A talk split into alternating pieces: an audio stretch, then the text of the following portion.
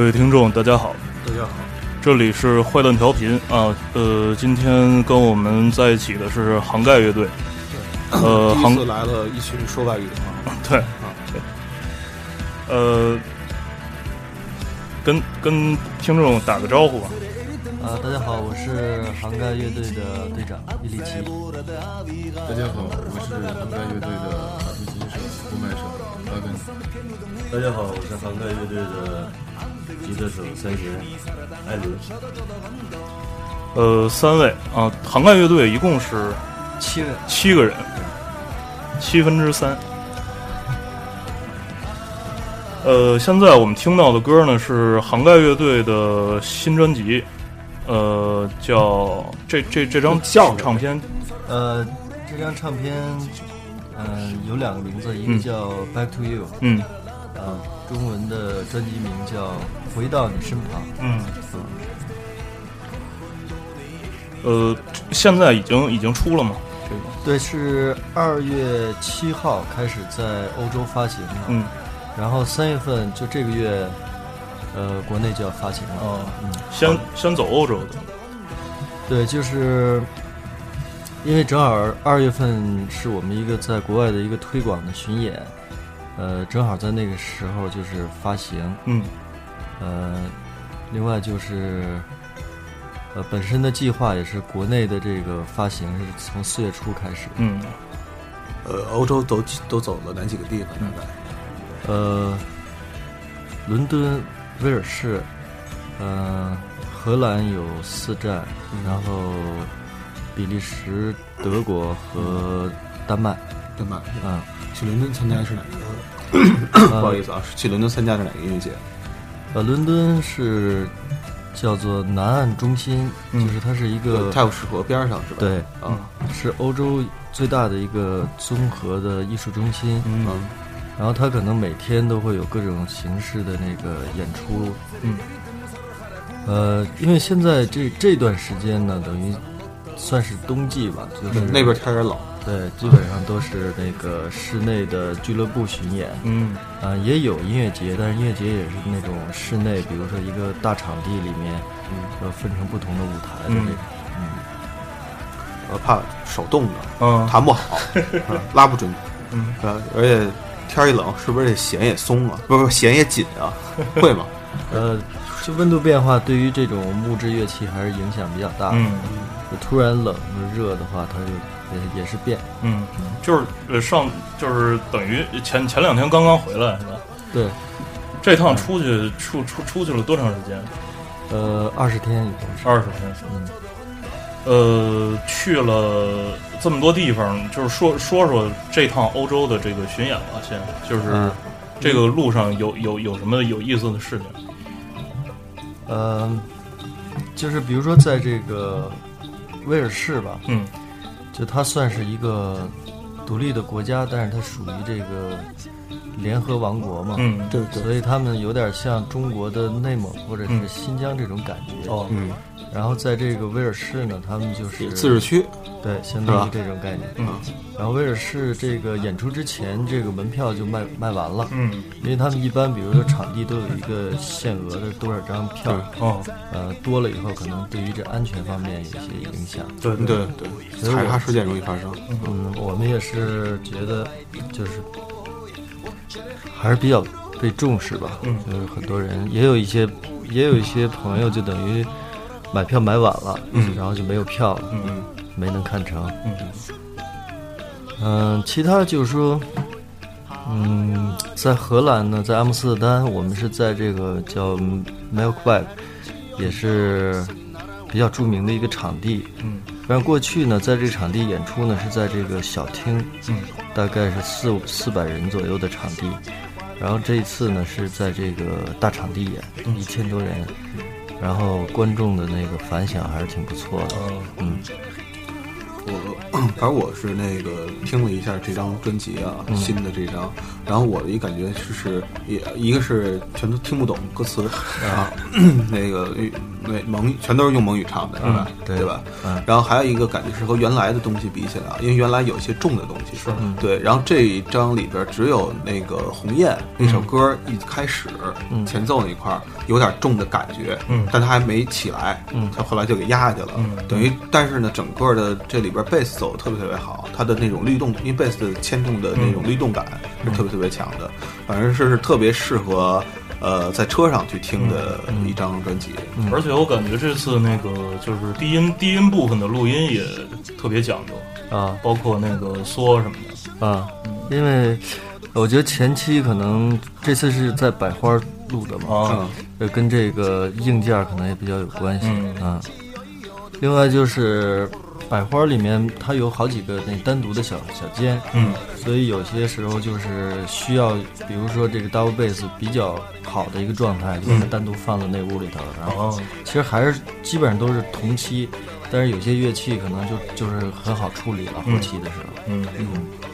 百花对，可能有的朋友不知道百花啊，对，百花就是当年一个比较老老的一个录音棚了。在百花深处胡同。对，然后最知名的一件事儿就是《无聊军队》这套合集是呃王迪老师制作制作人，然后在那块儿录的。对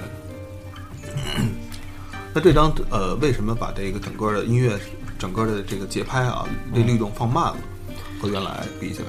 嗯、其实我们也是自己有一些有一些感觉嘛，就是说，嗯、可能在国外我们有一些演出，就是类似于这种音乐厅啊什么的这种环境的时候，可以把一些就是这种呃比较安静一点的那种感觉的一些表现出来。嗯。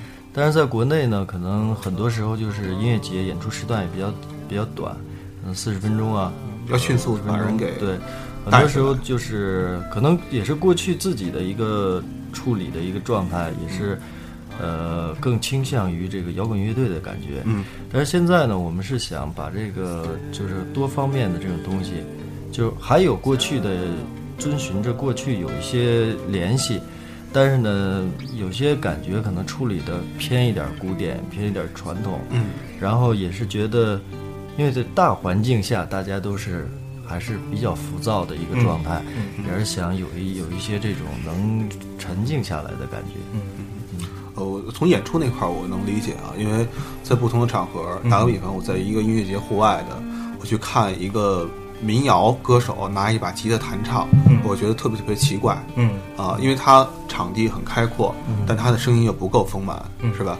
呃，但是如如果呢，要在室内一个封闭空间，我看一特别燥的乐队，我也觉得奇怪，是因为他那个声音冲的过于那强烈了，等于你你本身没人没地儿待了，就那种感觉。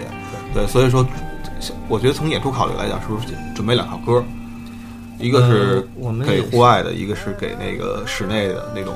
节目编排方面，对，因为有些时候，比如说是是一个摇滚音乐节，嗯然后观众也是这种情绪的，但是有些时候呢，它是世界音乐节，就是呃年龄就是从有年轻也有很多岁数大的人，嗯嗯所以可能就是考虑到各个方面吧。嗯，但我们也是想在国内的演出呢，也是想。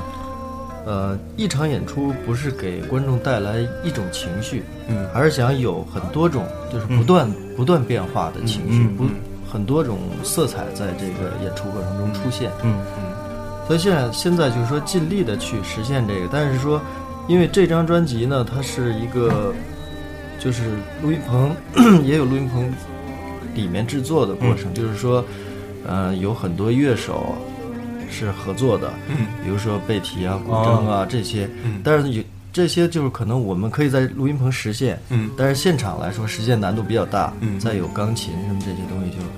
可能必须做一个大专场，舞台足够大的时候，才能实现这些方面的这个内容。但是，呃，比如说做这个新专辑首发的时候，我们也会做，因为有些乐手也是从外地请请过来这样。请过来的嗯，呃，聊到这儿，咱听一首歌吧，因为那个我在听这个咱们这这张《回到你身边》的时候，嗯，我感觉这里边的那个音乐元素好像就是我我听到一首歌，就是我的母亲，啊，呃，挺挺 reggae 的，嗯，听起来感觉。然后咱们先来听听一下这首《我的母亲，然后回来再接着聊。好。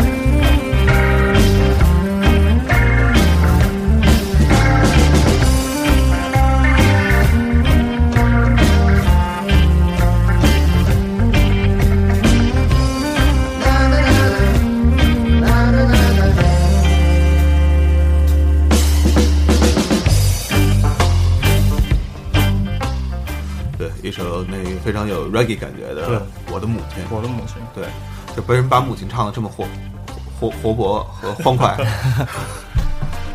其实这个，我觉得就是一个尝试的一个啊，并不是我们的一个方向嘛。但是我就想，因为好像现在也有不少新的那个蒙古的乐队，或者是一些边疆地区的乐队，嗯，嗯，但是好像大家把这种民歌和这种结合的。很少见，所以我想做，就是做一个这样的歌。嗯嗯，这张唱片里我看就是除了母亲，呃，还有女儿，对，是吧？嗯，就一家子都都有，还有家里养的兔子，是吧？宠物。嗯啊，呃，伊利奇去年到坏蛋调频来的时候，主要聊的是这个杭盖音乐节，因为当时那个杭盖音乐节马上就要开始了，然后。呃，上次关于杭盖乐队呢，上次是提了几句，然后但是没有没有说太多。嗯，然后简单，你先简单介绍一下杭盖乐队吧，包括那个成员什么的。嗯，我们是零四年成立，然后成立的时候，当时就有正式改组是吧？啊，对，是吧？对，从那个当年的 T 九 T 九的那个时期，当时有就是过去的吉他手徐金晨，嗯。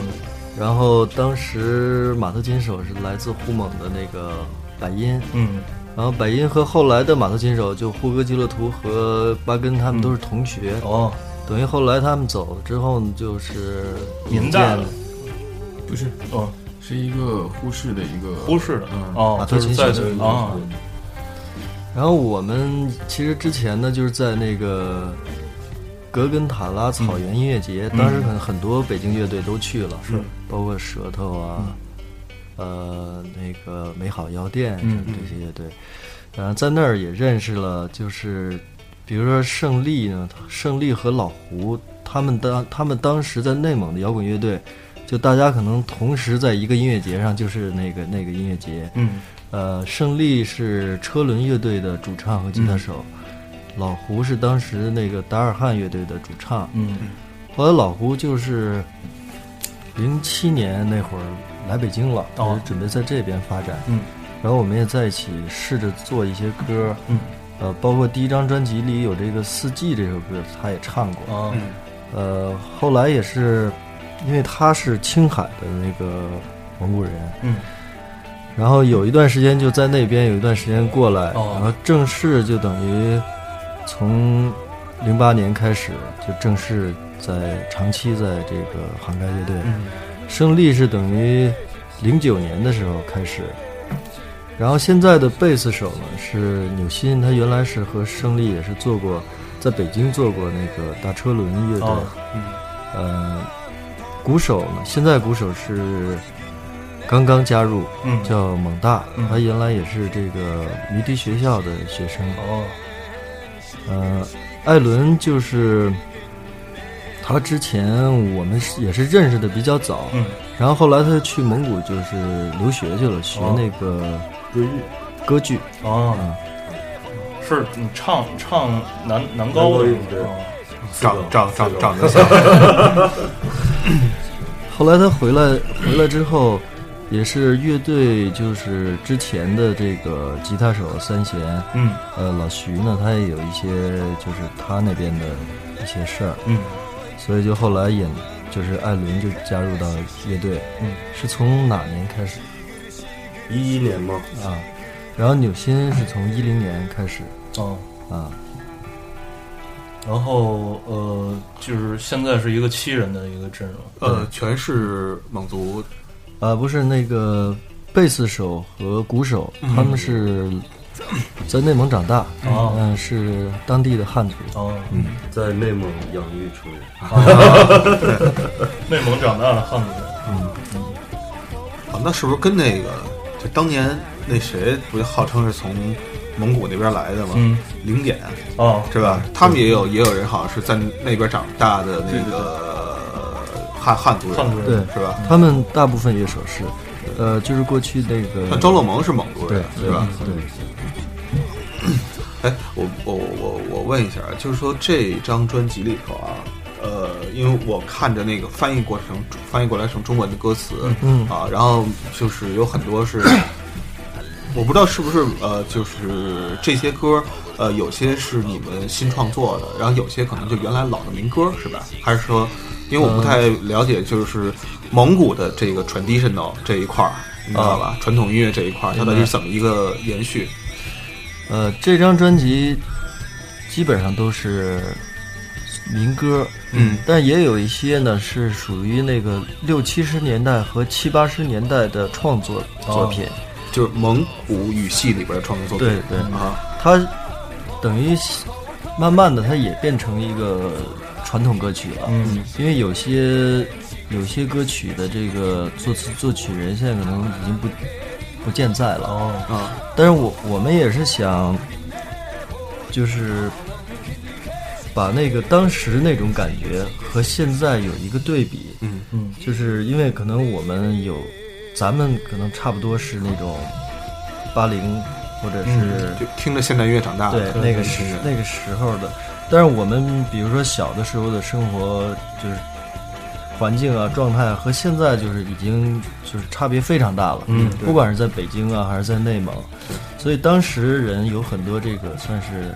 理想啊梦想啊，就是这种很多希望存在的，嗯所以我们把这当时这歌就现在重新再演绎，嗯。大家有一个这种，就是对照一下，哦。现在到底是好了，还是有些东西好了，有些东西坏了，嗯。就是这么一个感觉。哦，明白，然后这里边有好多 是用蒙语去，比如金秋鸿雁什么的，这能明白是汉语的东西，嗯。但有好多是用蒙语去写的歌名儿，啊。比如什么达亚波尔啊，啊，这个是就这些是什么意思呢？达亚波尔是一个，呃，这一个人名，人名儿对，一个孩子，他是他母亲，等于他是嫁到了乌珠乌珠沁那边，就是现在的锡林郭勒北部。嗯，但是他们的老家等于是在这个呃辽宁阜新，嗯就是这个蒙古金。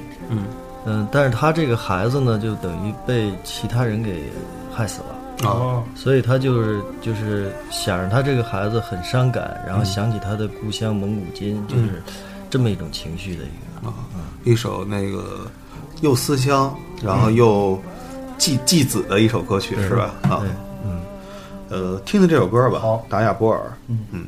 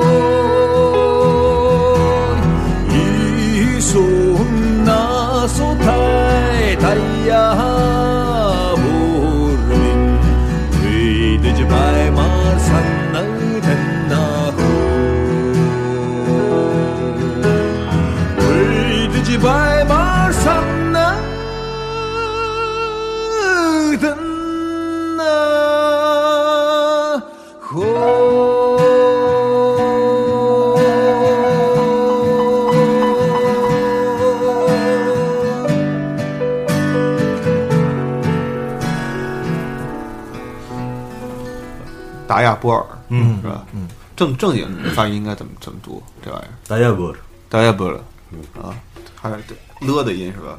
尾尾音发音。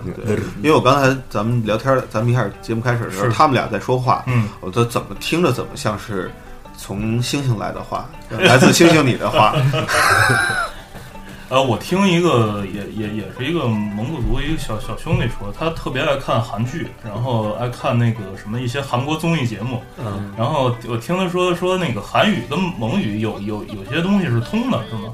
对哦，是吗？对，过去也算是那个宗属国，啊因为是不是都是因为，比如说跟金当年的金那个那个金朝什么乱七八糟那些对，有关系挨着什么的地理上，因为后来就是蒙古占据中原以后，呃，一直是呃高丽作为那个宗属国，嗯所以那个有一直在那个通婚，嗯就是和蒙古在通婚，比如就是皇室之间嘛，哦这种。所以你看很多这个韩国人，这有些人长相也跟蒙古那种高颧哦骨，现在看主要看不出来了，嗯因为都整过了嘛，韩国人看不出来，看不出来。对，高颧骨，然后细眼睛对，那种。嗯，刚才我们在聊天的时候，那个呃，跟跟跟跟艾伦交交流了一个事情啊，对，跟谭咏麟交流了一个事情。那个艾伦在外蒙呃进修过歌剧，嗯啊因为你说进修歌剧，都想的是欧洲，嗯是吧？意大利或者是什么法国什么的对对这些地儿嗯，是吧？那个，而且呢，你是这几年才去的进修，不是说零五年去，零五年去的，就那时候，呃，我很年轻，那时候你 很年轻，呃，现在你看着也岁数也不大啊，和腾格尔老师差远了。对呃，能能谈谈你在外蒙学歌剧的这个经历吗？对，因为我刚才问他说有没有什么在外蒙学歌剧，我刚才这歌剧这俩字儿刚说完了，然后他就已经乐得不行了 啊！有什么好玩的事儿跟我们分享分享？嗯呃，也其实，在那边学了一些更多就是在中国学不到的蒙古历史。啊，嗯然后，因为在蒙古国也算是九零年开始，就是属于那个民主体制嘛。啊然后有很多东西，他们也是在俄罗斯的那个就是共产主义的影响下，嗯而且就是改变了很多，而且我们也是呼伦贝尔那边儿那边和外蒙也是，我们家里亲戚也有人在外蒙，嗯就是当时那个分国界线的时候嗯。过去了。嗯。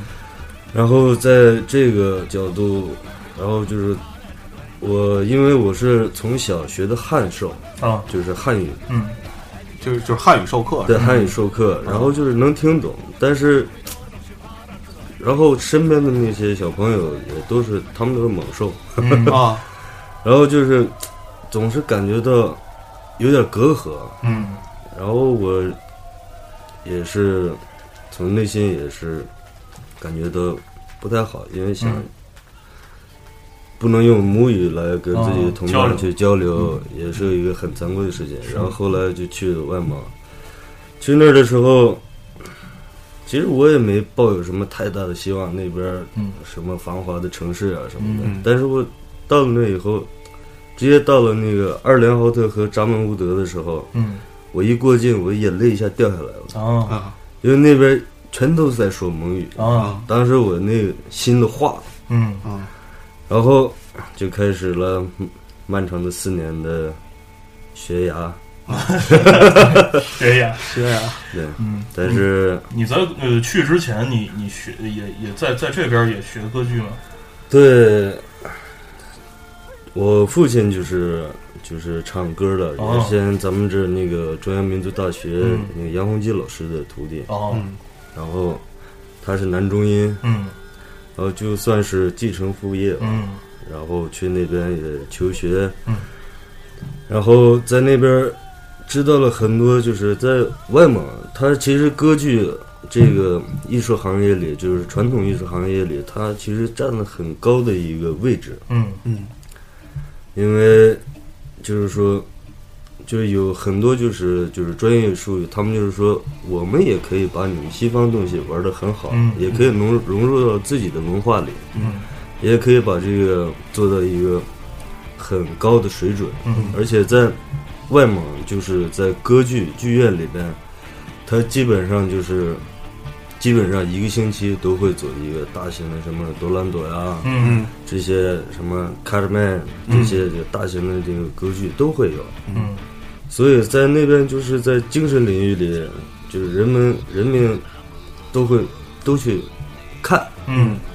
这个是我在中国就是没有体会过的东西。啊，就是换句话说，就是你觉得在 那边，就是蒙古那边，比就他们的歌剧环境，嗯。比咱这边儿要要强。对，他的就是这个古典音乐方面、歌剧方面，嗯，一直就是比较早期呢，就是很多人是和这个俄罗斯的一些大师写交响乐的大师学习，啊，然后后来他们他们也变成这个可以说音乐理论的大师之后呢，嗯。再把自己那个民族感觉东西融进去。嗯另外一个就是我们经历了那个十年那个文革嘛，嗯。所以等于在这边呢，这一部分文化算是停止或者说倒退了，但是在那边呢，就是对它始终在发展，对，所以它那个群众基础各个方面都非常好，嗯就是去看歌剧的不是说那个啊，就什么类型的人是，就老百姓各种各样的人都有，而且他们的欣赏水平什么也很高。嗯对。不是瞎看，啊，对，而且在那边我知道，就是全国大概在百分之七十都是大学毕业，嗯。啊，就就是是说那个教育。教育教育程度非对常，平均教育程度非常高，对啊，所以他们就是像 迈克杰克逊那时候火的时候，他们那是第一时间就能知道，啊。就是他们那个什么阿爸，就欧洲那个最流行的，嗯。那时候中国还没进来过，啊。所以他们就音乐音乐氛围就一直都是在领先于就是在亚洲，就除了中国以外的，因为中国也是开放，也是在九十年代中期对。左右嗯才开始。对，就引进引进磁带是九九二年九三年那时候才开始有对引进磁带嘛，正经的，在那边我的生活就是我学了四年歌剧，但是我主要就是体验的就是就是个人感受，就是因为艺术就是需要怎么说呀？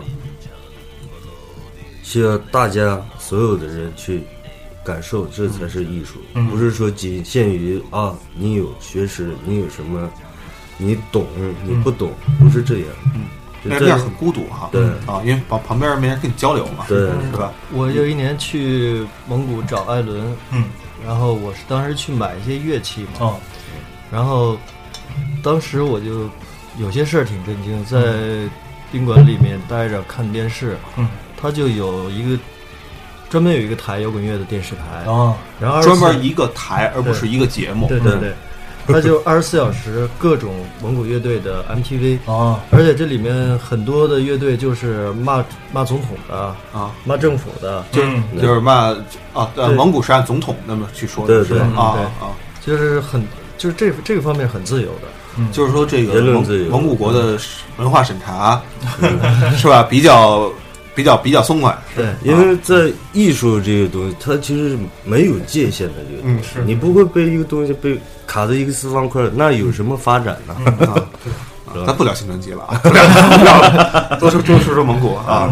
这个，那你是在学习这几年是在乌什呃那个叫什么乌兰巴托？对，在乌兰巴托蒙古国国立文化艺术大学，哦蒙古国国立文化文化艺术艺术大学。对啊就蒙古的话，呃我因为我没有去过啊，嗯我不知道这个像你们办签证和我们办签证是不是一样的是一样的，因为我们拿的都是中国的 passport 啊护照。啊？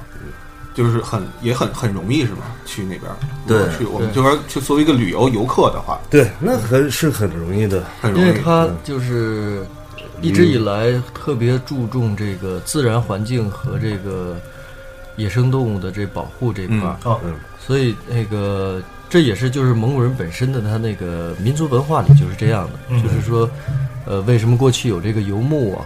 他就始终要跟自然保持一种这个平衡的状态。嗯，另外就是没有那种大规模的狩猎，嗯但是有一些狩猎就是相当于是演练那个军事方面的一些技巧，哦他是玩的成分更大。嗯别把传统的对没有把传统的东西也忘了。对他，那个他可能有上万几几五千以上的这种黄羊群什么的，但没有不会有屠杀的现象。啊啊，对，所以很多西方人也到那个蒙古旅游，它有很多就是很很特别的这个景色。嗯这有很多地方就处女地都没有人去过。啊，呃，那整个呃，我我不知道乌兰巴托现在是一个就是城市化的，也有高楼，对，也有，它首都。嘛首都也有高楼，就也有这个跟咱们这个京广那么高的那种，还是呃说最高那时候就他们开玩笑，哎，啊。我们那有九十九层的楼呢，啊。其实没那么高。啊？但是也是。但是那个最近要盖一个那个马头琴楼，马头琴楼，就是马头琴形状的，对。哦那底下也是马头琴那肚子，对对对那两根弦儿是什么？电梯吗？呃，估计也是类似的，就是啊仿一点那种感觉。估计是霓虹灯。因为它差不多全国将近一半儿多的人口就集中在乌兰巴托。嗯呃，那呃，那蒙古还有没有其他大城市呢？它其他的城市就是类似于咱们这儿的，可能一些县县城，嗯就不是很对都不是很大不是很大的，对，呃根本因为整个就是一百三十万平方公里才有三百多万人口。啊，地广人稀，对，嗯。适合拍公路片儿和自驾游 是吧？嗯，对，啊，公路修的不错。因，为从每年都是从欧洲，他们会专门组那种车队，二百多人的那种车队来，嗯。那个就是跨过俄罗斯啊，嗯。然后再进入到蒙古。嗯，那语言上怎么办呢？语言是互通的呀，这就是现在乌兰巴托可以讲英语，英语很多很多是吧？对对，英语、德语，因为当时俄罗斯时期的时候，他们不是有那个在 占领德国，也是东德嘛，嗯，然后从东东德很多就是科学家也去那边就是搞科研，对，也将近有四万多人，嗯也是英语、德语，然后俄语现在也是很很普遍。嗯啊，那你学学歌剧的这个这个背景，去欧洲的话，是不是跟那个欧洲那边的人沟沟通起来更更加容易一些？呃，学那肯定还是意大利语，但是我现在就是挺惭愧的一点，就是在学校就我们必须得进修这几种语言，嗯。像意大利语、俄语，嗯。然后英语，嗯。还有德语。我现在就只会念，啊。然后因为普通就是现在 international 语言不就英语嘛，嗯。就跟他交流就这么交流就行。了嗯，就是先、啊 说什么先翻书是吧？想要跟人说什么？对，呃呃，吃饭啊，餐饮这一页，但就是很很容易就是掌握语言类嘛，嗯。就是学完歌剧，嗯，而且我们班同学就是我们这届正好我们同班同学现在是就是全球就是歌剧里边儿他们就男中音现在是第一，就柴可夫斯基就啊，世界这种就大型的这种就歌剧比赛，嗯，就是咏叹调的比赛，他们冠军，哦，哦，嗯。就是说那在那块儿学出来的东学出来的并不比欧洲差，是吧？对对。从全世界角度来讲，是啊，长见识。嗯，呃，那那这时候要不要听一首乌兰巴托的夜？行，咱们来听，因为乌兰巴托的夜在这个北京，就是比如说中中国这些年轻人听音乐的，他们可能那个在涵盖这个专辑这个版本之前，可能嗯听过至少听过一两个版本。对，最早的，我觉得大家可能就是这个对于摇滚青年来说，最早可能是听听诅咒唱的，对，在贾樟柯哪个电影里边出现的？叫什么？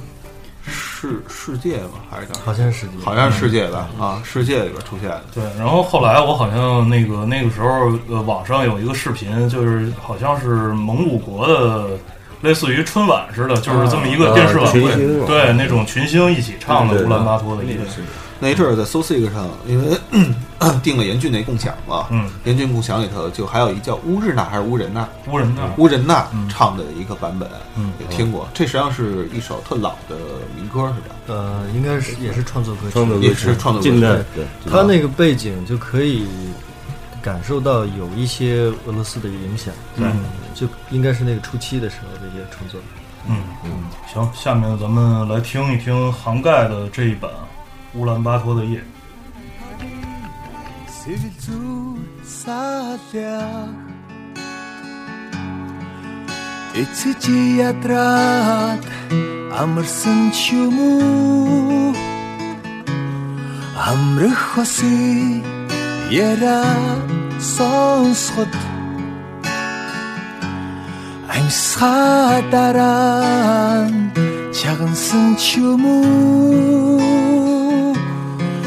Улаанбаатарын үдэш намуха намуха Учирлим болсон залуус яруха Улаанбаатарын үдэш намуха намуха Учирлим болсон залуус яруха Ханшны сүний нүдгөө хаврын хайран илчилсэн дулаан өрөө халуун өрөө түшилсэн наалаад. Ханшгүй жаргалыг эдгэлэн суугаа Улаанбаатарын үдээс намухан намухан учирсан хоёрын яриа айдухан.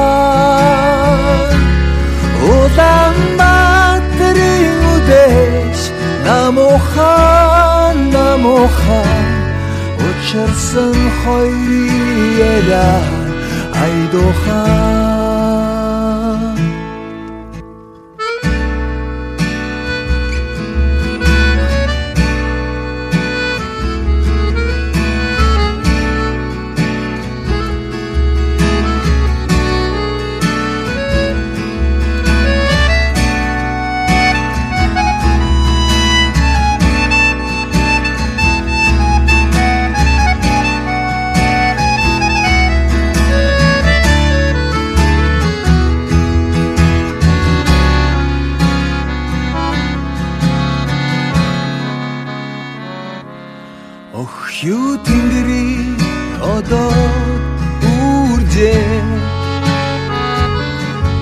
Орон барин гэрээ заацраад Учрал хосын өргөө гэрээс.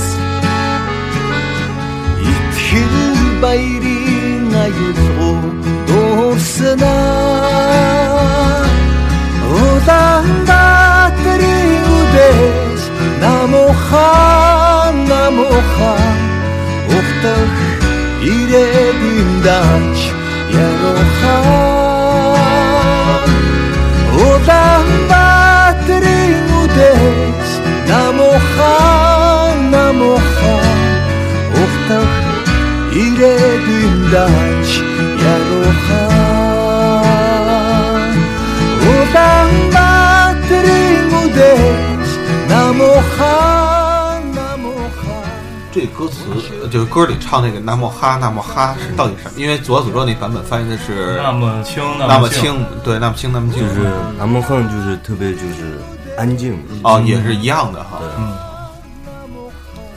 呃，刚才我们其实聊聊到了，就是呃，中国这个出出出唱片，尤尤其是像这种那个自己做独立发行、原创音乐这这这块儿出唱片的一些困难 呃，这次杭盖呃刚刚刚伊利奇给了我一张这这次他们那个新出的这个唱片，然后呃这次是在国内出版，跟在欧洲那个发行的其实是是同一个版本。对对是的，这专辑一共是十五首歌，嗯然后还有是三段经文，啊就分别是在开头、中间和结尾。嗯嗯呃，那个就是把经文做在这个唱片的这个曲目当中，是是一个什么考虑？是一个什么概念？嗯，这不是不是代表这个信仰，嗯。这个我觉得是一种感受，嗯。就是可能大家在这种比较嘈杂的状态里面，嗯。可能寻求一个这种心灵的一种安慰的感觉。嗯。另外，这个这几段呢，也是一种就是比较美好的一种祝福性的一个。嗯。呃，今天那个巴根呃带了他的马头琴过来，然后先给先给我们普及普及马马头琴嘛啊。普及呀、啊，先不是先先先跟我们大大概说说，就是这个这个琴是怎么怎么产生的呢？是在草原放放牧的时候，就是最最早可能这个琴不是这个样子的，对，最早应该没有码头吧？应该最早的也是有有马头琴，有有马头。啊然后中间就是呃改编，嗯然后有不一样的传说，嗯。然后现在的一个传说的概念就是有一个潮耳嗯。潮耳琴，嗯。然后它来自于一些就是比如说潮耳草啊什么、一些大自然的一个和声的一个概念，嗯。然后出现一个马头琴，有这种传说，嗯。然后演变慢慢就开始就是更比较比传统突破传统的一个概念，嗯呃，这个这个弦乐呢，它是早于西方的提琴的，嗯就是在这个十三世纪蒙古西征的时候，已经有这样的乐器了。嗯但是当时的欧洲还没有这个弦乐，提琴类的还没有。嗯嗯这个琴我看是两根弦，它就是也是属于那那种那个用用琴弓呃拉的那个那种乐器是吧？嗯，这两两根弦是是什么什么调呢？是能能能用那个那种，比方说是西方的那个体系，就是能能套套上那个调吗？呃，也有两根弦，它有肯定是有自己独特的那种嗯。和声的概念，嗯嗯。比如说反五度、嗯纯四度，嗯。嗯，它那个指法和那个拉的那个旋呃歌曲的旋律都不一样，嗯嗯。它有有的现在特定的那种，必须那么用反五度拉才能拉出它自己的那个本身的味道。哦但也现在就是有些人就是还是在研究一些更现代的一个技巧方面的东西，也可以接受这个东西。嗯，拉的时候是这两两根弦是同时同时出声吗？嗯、也可以同时。嗯那我现在就在涵盖里面，就主要就是两根弦同时，就尽量同时出声。嗯，它其实是有一个那个合音的这么这么这么一种效果，嗯。是吧？因为刚才我看他在调弦的时候，嗯。他是用呼麦的声音去找的那个音，是吧？对我，我自己不是长期在涵盖演，然后有自己的一个音区，嗯。啊，然后我来的时候没有拿那个调音表，我嗯。找自己的那个位置，找自己的那个声音的位置，嗯，就可以找到那个音色。就是其实这个嗓音的这个东西，有些时候比比机器的那个好使。好使，对，不用带嗯。啊，它自自自我组装，嗯。对，对长期就长期巡演，就是一直就是不离开这个音乐以后，嗯。就是你的脑所有的那个位置都在那个定型了。嗯。这说就好像说叫什么草原调，嗯。嗯，草原调什么概念？就是说一唱大概就是那个，就是等于不是说人去追着那个音乐的调，而是说这个乐器追着嗓音来、啊来唱。啊，实际上我觉得这个就特像什么呀？比如咱们啊，如果没带这个类似于调音表之类的，拿着吉他嗯。出去了，嗯。然后咱就哼小时候最常唱一首歌，那给你跑不了调儿嗯。啊，这这一那一句话，然后你按准了平时相应那几根弦是，听听他妈对不对？嗯。啊，是我觉得是不是就这意思？这是你一个特别经常用到的一个声调，嗯。然后它正好是对应马头琴的一个音，然后你正好可以把它作为调琴的一个工具使用。自然定音嘛。啊。而且这个马头琴就是木质乐器，咱们这种就是传统乐器比较容易跑弦，嗯，就经常跑那，经常得盯着它。就是就是那因为温度啊什么乱七八糟的这些影响是吧？就是像那个，比如说你你骑一个马，嗯你控制不了那个马的那个脾气什么，你得老盯着它走，嗯看着它的那个状态。嗯天气热了，你得老呃就是松一点；天气凉了，你就是老盯着它。嗯然后我刚刚还注意到马头琴的这个两根弦比较粗，嗯。就特别像是咱们吃拉面啊，嗯。呃，韭叶儿的那个宽度啊，就韭菜叶儿那个宽度。然后它这是用什么做的呢？嗯，以前是马鬃，呃，马尾巴，嗯，这明显不是，这个是尼龙弦，是尼龙弦是吧？但是它比如说你看到的这一束，嗯，里面就是有很多很多细，哦就是它是很多系的组成的哦一束。哦，不是一根儿不是一一根儿组成的，不是不是，啊，其实是两两束。对两啊两束弦两束，那个尼龙弦跟马鬃的那个弦出来的那个声儿，有有有什么不一样吗？从你这个专业的这个琴手的角度，就是我的角度就是有有区别。嗯它比如说走节奏的东西，嗯它那个马鬃马尾巴的一些节奏的部分嗯。会比较弹性比较差一点，嗯就是比较往外一点，嗯。不容易在乐队里面融进来。但尼龙弦儿的话，走节奏的部分，嗯。然后表达的东西会对我来说会更我想要的那个状态。嗯。但是有些，比如说有些更复古一点的、那种音色，也是这种尼龙弦儿拉不出来的，嗯，只有那个马马松嗯，嗯因为马鬃的拉力也是有限的，嗯。它就会稍微比这个比那个尼龙弦稍微低一点，它会更往下，啊。音区会更往沉低沉一点。嗯，马头琴、呼麦，这个就是可以说是就是呃，在蒙古蒙古人之外，就是理解蒙古音乐，这其实是两个特别 明显的这个符号。这种符号，对符号性的。还有一种叫长调是吧？嗯，啊，那下下边儿呃，给我们就是再说说呼麦吧，因为那个呼麦这个东西从，我记得是从呃央视那时候搞过一个民歌电视的那个那个比赛，然后、青年歌手。对对对，就是它，但是它都都是民歌的。啊，啊，就是那种纯就是有有点接近于世界音乐的那个、那个概念，对。啊，然后从从那之后，好像呼呼麦这个这个事情好像挺挺流行的，就变成一个很神奇的事儿，对对就像魔术一样，对对是吧？呃，每次呼麦之前都说一句“见证奇迹的时刻到了呃，这这个东西好像在欧洲、欧洲包括什么北美，就是白人青年当中也是不是也也挺流行的？嗯，有也不少人感兴趣，嗯然后自己学的，嗯，也有自己就为了这个去蒙古学的。哦，呃，有一个有一部电影叫《成吉思汗布鲁斯。斯》啊，当时这个美国歌手哈，他是去的图瓦，嗯。图瓦也是挨着蒙古的，嗯。算是蒙古一支吧。嗯，好像是有一个呼呼度的人带着他在在图瓦，啊，嗯。这个图瓦在清朝时期应该还叫无量素海，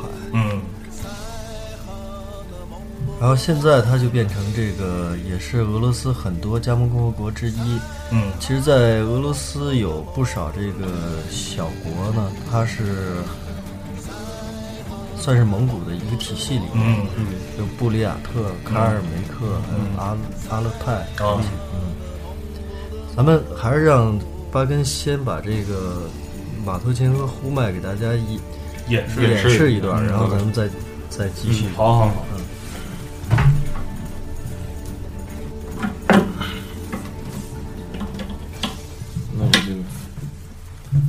稍微演示一下。好好，这个马头琴是用两个膝盖，等于是用双腿夹着它。对对就平时演奏的时候也是这样，是吧？是的对，并不是说因为今天条件所限哈。不是不是不是，这马头琴就适合这种条件。啊，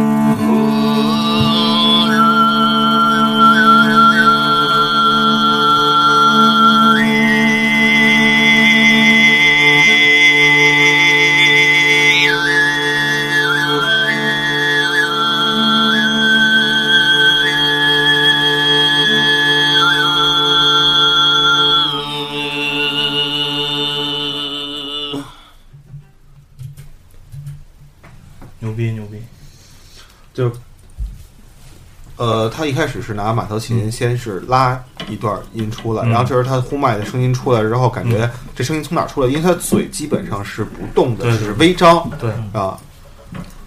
它的主要的旋律是来自于那个泛音的部分，嗯。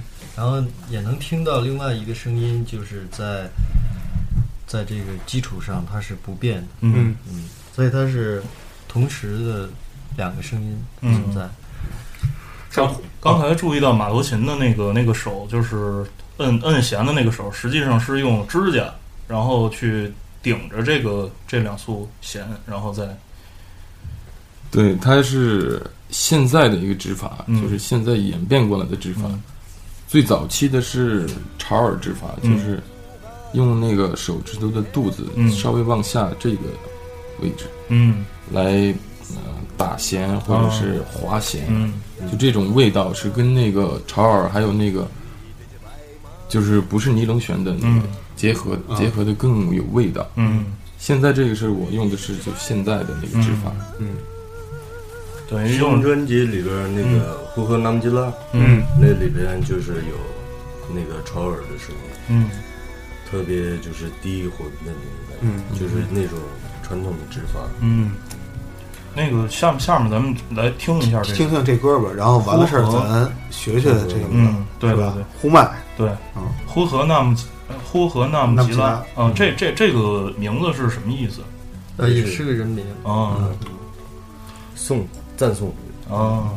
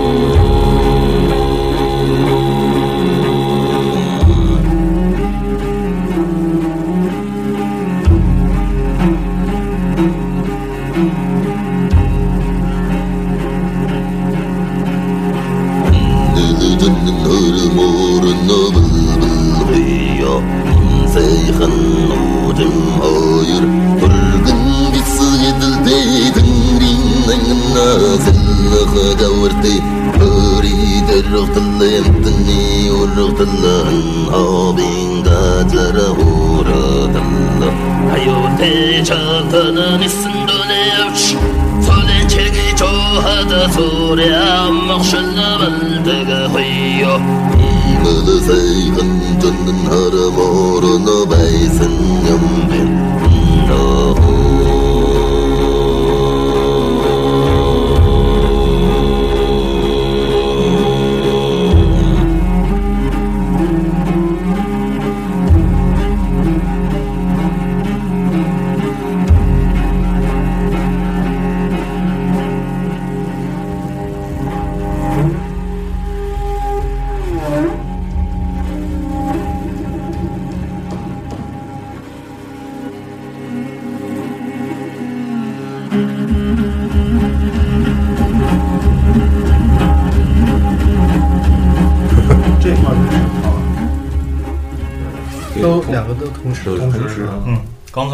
边在听这首《呼和那木吉拉》，一边在分析这个分辨这个对潮耳、潮耳琴和马头琴的区别。是，刚刚我们听了一段这个潮耳和马头琴的一段 solo。对对对合奏，算是合奏。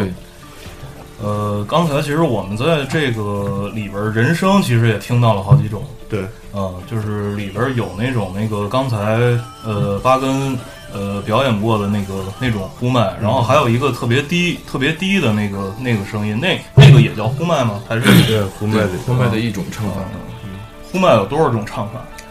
呃，十几种，嗯。这个其实大类是两大类，嗯。嗯一个是刚才那种就是泛音，嗯。然后低音嗯。这么两大类。嗯。但是蒙古那边分的是十三种，哦。然后图瓦那边分的是五种。嗯其实大大大体上基本上是都是在这个基础上，嗯，那这技巧的表现。大师就是多，就是是我我理解说说白了就是说这跟那个体位是一样的，嗯基本上就两种，嗯一个是男的在上边，一个是男的在下边，然后只不过通过这个衍生出了很多个演变过来演，对，所以一个低一个高嘛，对吧？对对是吧？啊，明白明白。嗯啊呃这这个东西是怎么练的？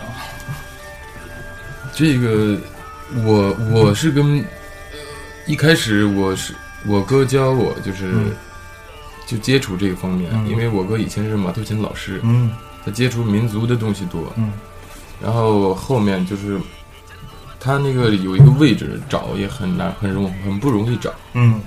然后我这个是放羊找到的一个，啊。放羊的时候就没事儿干，嗯。一天就是就是早晨晚上就没事干，嗯一直在找是吧？就一直就没事就瞎练。然后我我觉得就是他有点像那个牛肚，嗯小牛肚，就是就是叫他们叫他那个，就有时候早晨什么哦那个感觉嗯就挤啊那种感觉嗯特别像。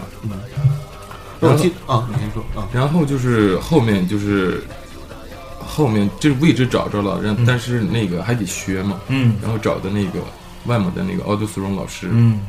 现在国内的呼麦手差不多都是他的学生，哦。或者是他学生继续教的一些哦学生啊，所以就整个中国的这个呼麦的这个呃教育方面，这个奥图斯荣老师是最大的一个贡献。嗯。呃，而且他是不会在意，就是那个你是什么样的学生，来自于哪儿。嗯嗯其实当时我们一起学的，也有北京过去的，嗯。而且学的也很好的。嗯，也在我们大学任教授。啊，他伊利奇是比较早期学的呼麦，嗯。就是我是后面，嗯，就是也是同同同一个老师，嗯。但他这个就是少阴的方面，嗯就主要是你这个气息还是在这个丹田、嗯肚子上面，嗯就它需要一个很强的动力在在下面。哦然后这个这个嗓子，就是大家可以摸这个喉喉结下面嗯锁骨这个连接的这个地方，有一个窝窝啊啊，基本上这个地方就是它相当于关住了。呃，巴根说过一个例子，就是说一个鼓的气球，嗯。一撒开这个口儿的时候，从那个口儿那儿哧哧哧，就是嗯。就这样的一个声音，哦它就有点这种原理。嗯。但是那个呃，呼麦它是控制这个旋律嘛，大家可以听到这个嗯。这旋律。嗯。这个其实原理上来说，就是你通过这个产生这个本身嗓子产生一个音，嗯。然后再出现这个泛音之后，呃，就是改变这个口腔内部的空间了。嗯。就是比如说通过舌头，嗯。舌头有很多种方法嘛，有的是比如说舌尖儿顶住上膛，嗯。然后它可以这个舌头呃后面往上顶，嗯。然后你你越靠上的时候，这音高越高，因为它空间越小，嗯。然后你越往下的时候，这音高越低，但是你始终有一个根音，这个基础不能变，嗯。它等于呃，一少了这个这个相当于天平的中心以后，你你就不好这个哦控制它了。然后还有的，比如说是舌头也是平的，嗯但是你可以平的，它就是抬起或者降下。嗯这种的时候呢，就是你本身的根音和泛音都很清楚。嗯然后也有，比如说像图瓦，大家听过那个呼呼吐的，嗯就是它这个纯是靠嘴的大小，嗯。来控制那个那个泛音的那个变化。嗯。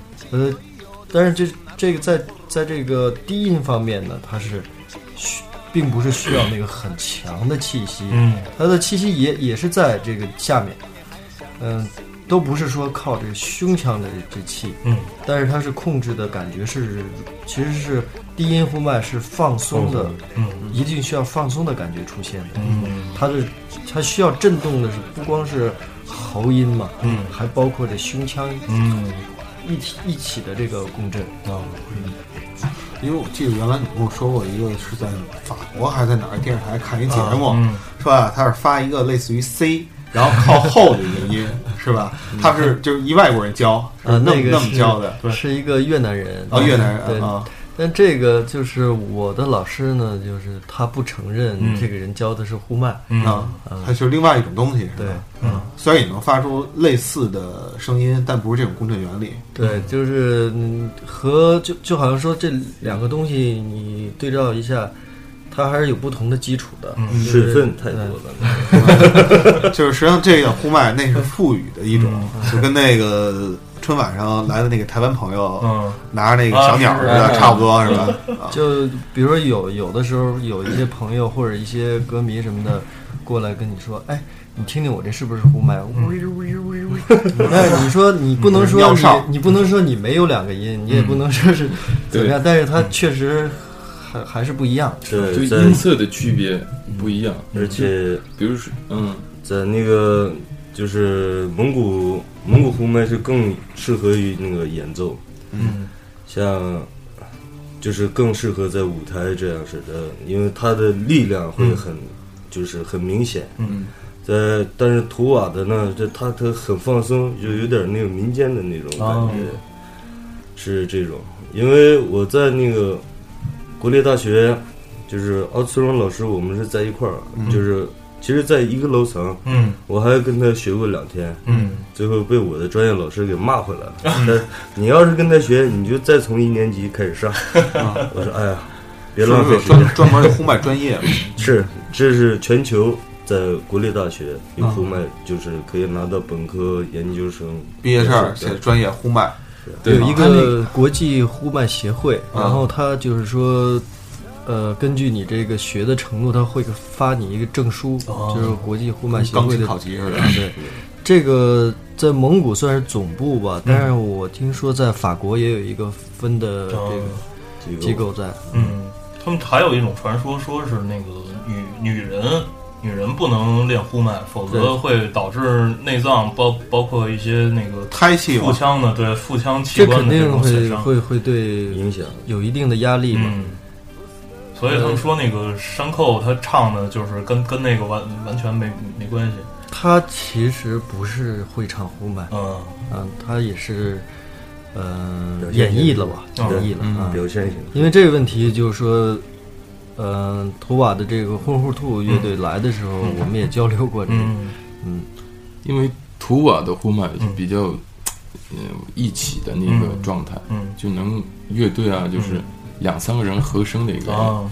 那比如说外蒙的，它只是一个 solo，嗯。独立的，就是我只是演奏，嗯。我自自个儿就是，嗯。比如说演奏的话，可以演奏家就这个。就是附加了很多其他的东西了。嗯。嗯，那呼麦，呃，因为我刚刚听那首歌啊，是能够是用呼麦呼出一些，就是其实唱出蒙语的东西，但因为蒙语我听不懂，所以我也不知道唱的清晰不清晰。我想问一下啊，这个呼麦能不能去唱中文，就发出中文的音来，在呼的都没有问题，什么语言没没问题什么都都可以。语言都可以，都可以是吧？啊，但我还是提倡就是用蒙语嗯。发出的那个，因为就是那种语系是特别舒服的。因为那个蒙古的元音就是七个嘛，嗯。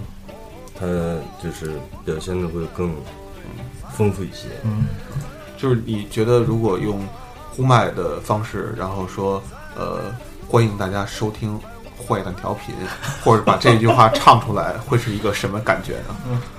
有戏吗？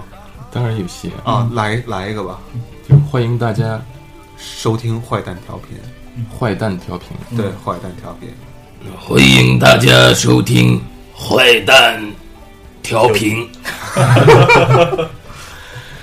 是好变形金像刚，好像就是只有这种那个低音的才能有这种那个出出歌词儿的这这种可能，是是，就是那那种带泛音的，那你口腔就是因为一直在控制那个泛音的那个音高，对对对对刚才前面两句特别像就是 Craftwork 那时期巴比特那种，嗯，对对对，就那种声音，对对对你知道吗？机器人儿。机器人的声音。对 呃，回到这个这个专辑，这这个专辑什么时候在国内发？三月就这个这个月嗯就开始发行了。嗯，就是呃，过几天你们还要去去这个大洋洲，我们是五号就走，嗯然后大概二十号回来。嗯呃，在北京的首发是四月四号在嗯麻雀瓦舍，哦然后在上海是四月十八号嗯在上海毛。嗯嗯，还还会去哪些地方？这个新专辑嗯、是应该去的还有还有一些地方，但是呃，可能陆陆续续的就可能得到包括五一那段时间了。嗯嗯，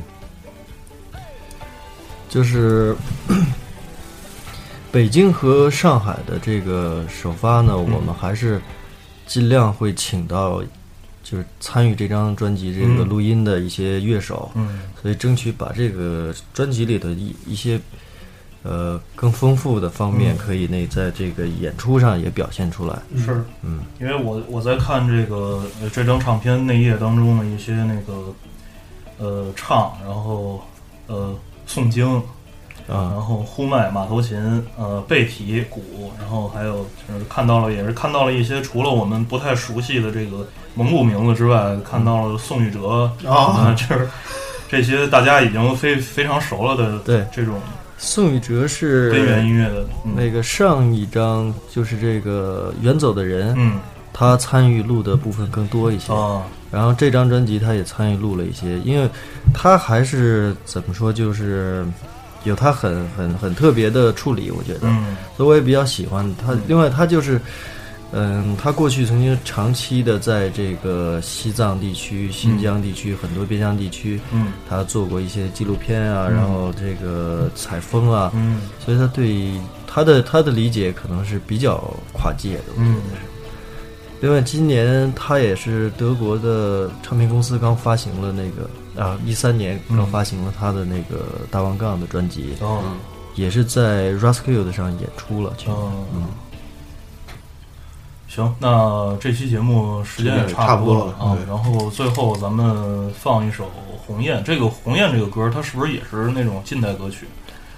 呃，应该是一个民民歌了，民歌啊，民歌嗯，传统传统民歌，嗯对，因为那个就是前两年在各类选秀节目上，然后那个嗯当时就有一个在蒙古是做矿还是做什么？对对对一个劳一个劳劳动人对一个劳动人民，劳动人民先唱一首别的歌，嗯然后那个那几个评委，哎呀，你唱这歌实在不行。他嗯说：“实际上我还有一首更淳朴的歌，然后就是把这首歌唱了。说：‘哎呦，兄弟，你怎么刚才不唱这歌啊？你要唱这歌你就晋级了。’嗯，对，然后杨唱坤说的，好像对对对对，唱的是那个就是中文版的《鸿雁》，然后这个是一个呃蒙语版本的《鸿雁》。这个中中文版的这个这个是从从什么时候它开始变变成中文的？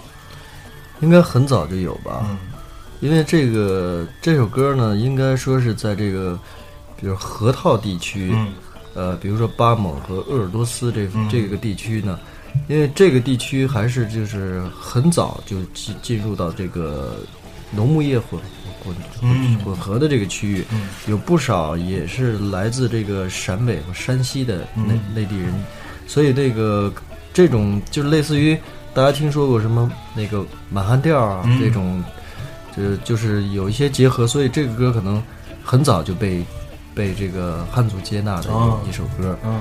呃，但是可能呃每一种演绎都不太一样，嗯。因为这次呢有一个比较逗的事儿，就是在欧洲巡演，然后有有一个朋友就说，他给他的朋友听了涵盖这版《鸿雁》，嗯。然后那个朋友说我听过这首歌其他的版本，嗯，我觉得之前的版本给我那个北漂的感觉，然后这个涵盖的这个版本给我一个春运的感觉，稀里呼噜就来了，是吧？呃，行，那最后咱们来听这首《鸿雁》。鸿鸿雁这个蒙蒙语红红嘎路，嗯。嗯红嘎路，嗯，嗯。春运版的鸿雁，嗯。红 鸿鸿雁，鸿是天鹅的意思，啊。路就是那个其他的鸟类。嗯啊好，呃，谢谢伊里奇，谢谢巴根，谢谢艾伦，然后也希望大家关注杭盖乐队的新专辑《回到你身旁》，嗯啊，也也希望大家留意，呃，杭盖乐队的新专辑巡演，从呃三月份三月下旬，嗯，三月下旬开始，然后一直到五一前后，有可能他们会来到你的城市，嗯啊，这期节目就是这样，各位，拜拜。再见。再见。给你们春运的感觉。